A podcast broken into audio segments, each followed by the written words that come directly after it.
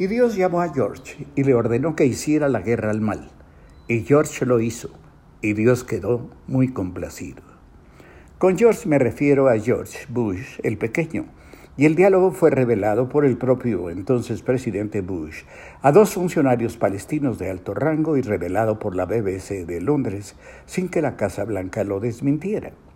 La lucha en Afganistán y la guerra en Irak fueron dictadas por Dios, con quien Bush creía tener línea directa. En el ala oeste de la Casa Blanca iniciaba el día Biblia en mano con sus principales funcionarios que realizaban una jornada de oración y antes de tomar las grandes y graves decisiones, formaban un círculo, entrecerraban los ojos, se tomaban de las manos y sólo entonces decidían qué nación merecía el honor y el horror de sus bombas todo en paz con Dios, a quien nunca logré imaginar con casco y asomado a la escotilla de un tanque de guerra manejando una ametralladora. La definición del presidente López Obrador de su gobierno como un gobierno humanista y cristiano me ha traído a la mente aquel recuerdo del pequeño Bush y también de paso que México sostuvo muchas luchas y dio muchas batallas, hasta que Benito Juárez y un puñado de liberales admirables lograron darnos el gobierno laico que tenemos.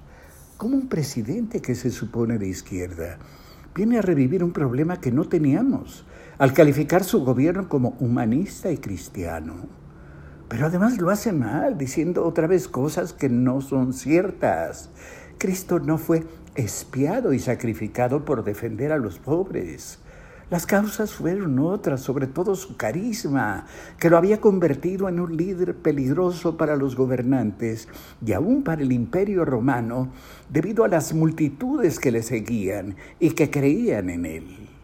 Pero el tema es muy amplio y además, según me enseñó un hombre de izquierda auténtica, un hombre serio, Salvador Allende, la religión es algo respetable que se, que, se respeta en personas respetables. Lo que quiero decir es que hace tiempo ya que el presidente López Obrador habla más como un pastor a su rebaño que como un presidente a su pueblo, y que su referencia a la cristiandad pudo no haber sido un desliz más como los que acostumbra, sino una idea que ya ronda y ronda su cerebro, si ya tiene todo el poder, se ha borrado a la oposición, se ha atemorizado a los empresarios.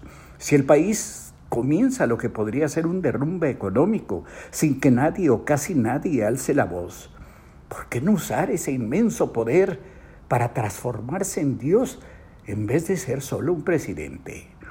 ¿No es más fácil en México hacer milagros que gobernar bien? México mismo no es un milagro. Además, si yo lo sé todo, si ya lo sé todo, si tengo mis propios datos, ¿por qué no un Dios? ¿Por qué? Sí, y hacer el bien, hacer el bien, hacer solo el bien. Pero no, desde luego, para los fifís. No, para ellos no, para ellos no, para ellos no. Sí, Dios, no presidente.